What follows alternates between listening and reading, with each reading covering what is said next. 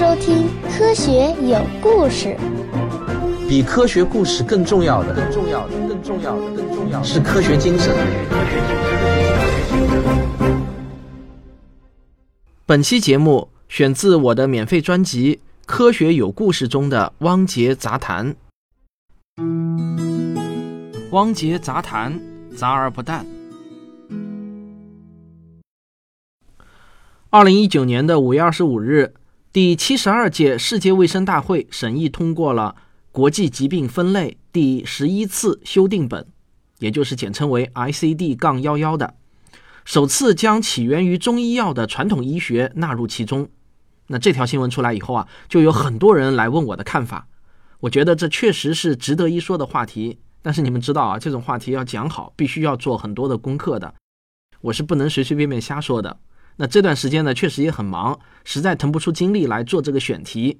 不过呢，我灵机一动，我把这个问题啊，作为我的科普写作训练营的作业给布置下去了。话说啊，我的训练营中还真的是能人辈出了，交过来的作业呢都很靠谱。这样一来，我就省事儿了，把他们的作业给综合一下，再用我的语气给改写一下，就可以出一期杂谈节目了。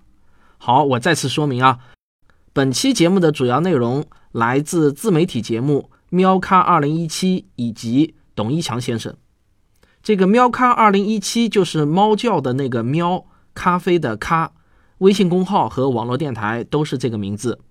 那我们先来认识一下什么是国际疾病分类第十一次修订本，后面呢我就把这个简称为 ICD 了啊。早在一八六零年，护理学的创始人南丁格尔在伦敦国际统计大会上就提出，应该建立一个统一的模型。来帮助所有的医院采集病例数据。一八九三年，一位法国医生在世界统计大会上介绍了他编写的死因分类系统，用来统计由于疾病造成的死亡原因。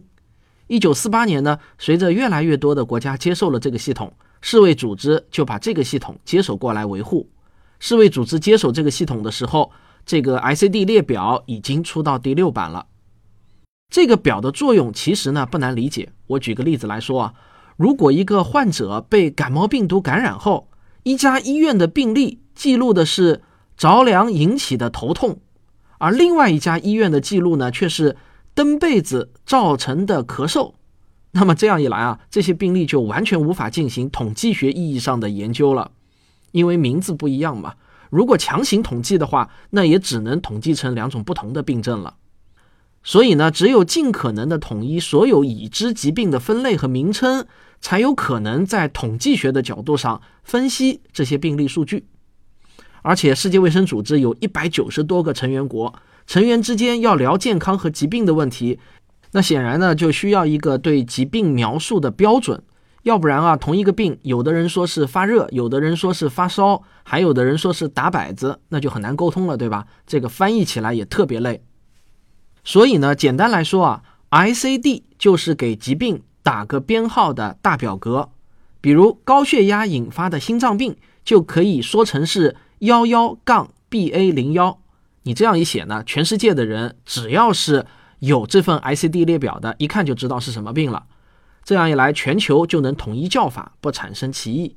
那需要注意的是啊，说是疾病分类。其实很多疾病它的定义呢本身就比较含糊，研究也不够深，所以呢，实际上编号里面呢把身体异常、受伤、特殊身体状况等这些病症类的描述也都给了编号，以求描述清晰。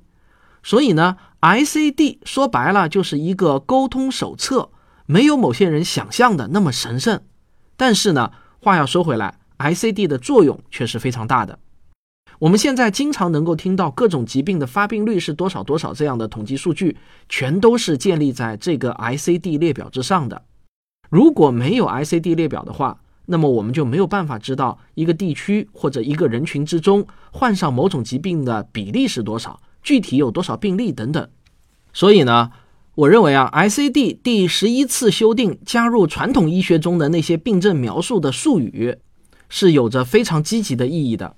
虽然中医并不是现代循证医学的一部分，很多治疗方法也没有科学依据的支撑，但是呢，的的确确有很多患者曾经或者正在接受中医诊疗。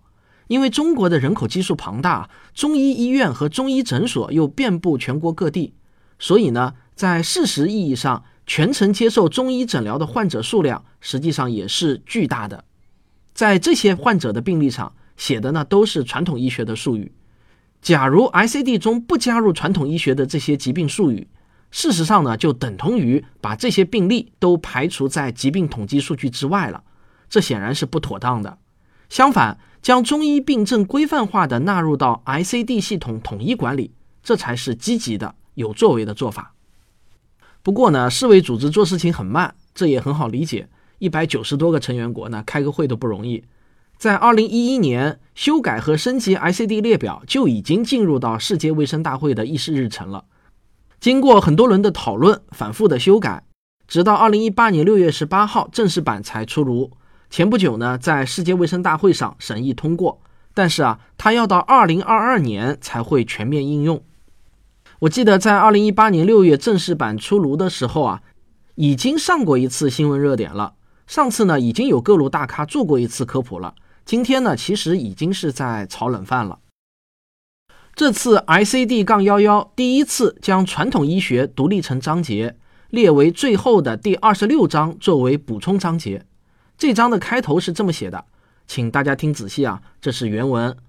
本章节无异于用作死亡率统计，所述相关编码都必须结合一到二十四章使用。这句话用大白话来说呢，就是我们虽然明确了一些传统医学的术语和疾病的名称，但是如果患者因为这个病没治好而死亡的话，是不能依照二十六章的这些术语统计的。也就是说。世卫组织不承认这些传统医学中的疾病与死亡有因果关系，甚至连相关性也不承认。一个人如果病死了，那么你就必须按照现代医学中的那些病名来统计。我举个例子来说，如果一位患者被中医诊断为消渴症，那这个呢是可以用标准的编码记录病历的，因为消渴症在 ICD 中已经有了自己的编号，那就是 SD 七幺号。但是啊，如果这位患者不幸去世了，在死亡原因上是不能记录为消渴症的。这种情况就必须按照一到二十四章的要求，弄清楚患者到底是现代医学中的甲亢，还是糖尿病，还是尿崩症。那我觉得呢，这也很好的说明了世卫组织对待传统医学的态度，那就是啊，既然现在还搞不清楚传统医学的治疗方法与疾病之间的关系。就不能把传统医学诊断出来的病症计入到死亡原因，因为这样是不利于统计数据的准确的。而使用消渴症这类统一化名词，则可以统计出这类病症的发病数量、发病时间、发病人群等非常重要的信息。这部分统计数据在以前是被漏掉的数据，当然是有必要先规范和统计上来。至于后面怎么研究，那是后面的事情。也就是说。世卫组织做的仅仅是给传统医学关于症状、病因、结果和治疗反馈的编号，像著名的风寒气湿滞虚等名词啊，它都强行进行了翻译。其中气呢就被翻译为 QI 拼音的气。但是啊，请大家记住，除了我今天说到的统计学意义之外，任何其他媒体文章赋予的意义都是过度解读，没有例外。最常见的一个过度解读就是说这件事情说明世卫组织为中医的有效性背书了。我觉得这是最过度的一种解读了。我觉得这样去解读啊是要害人的。还有一些人说这表示世卫组织终于承认传统医学了。实际上，世卫组织从来也就没有否认过传统医学。世卫组织一直以来都相当重视各国的传统医学，将传统医学加入到 ICD 不是背书，而是规范管理的开始。二零一三年，世卫组织就已经出版了一本名为《世卫组织二零一四到二零二三年传统医学战略》的白皮书，帮助成员国做好传统医学的管理和利用工作。那我就这个问题啊，咨询过科学声音专家团中的相关专业人士，也问过身边一些传统医学的支持者。我发现呢，在这件事情上，不论是支持还是反对传统医学的人都表示了欢迎。支持者认为。这能更好地帮助传统医学找到精华，而反对者则认为这能让传统医学中的糟粕早一点暴露，加速淘汰。那我一直跟大家说啊，科学精神要求我们用统计学的眼光看现象，不要被个例所蒙蔽。很多传统医学的疗法最大的问题啊，就是经不起统计。如果能被科学规范的统计疗效，真就是真，假就是假，那是多好的事情啊！好了，那这就是本期的汪杰杂谈。最后呢，再次感谢喵咖和董一强，你们的文章有理有据，客观准确，谢谢你们。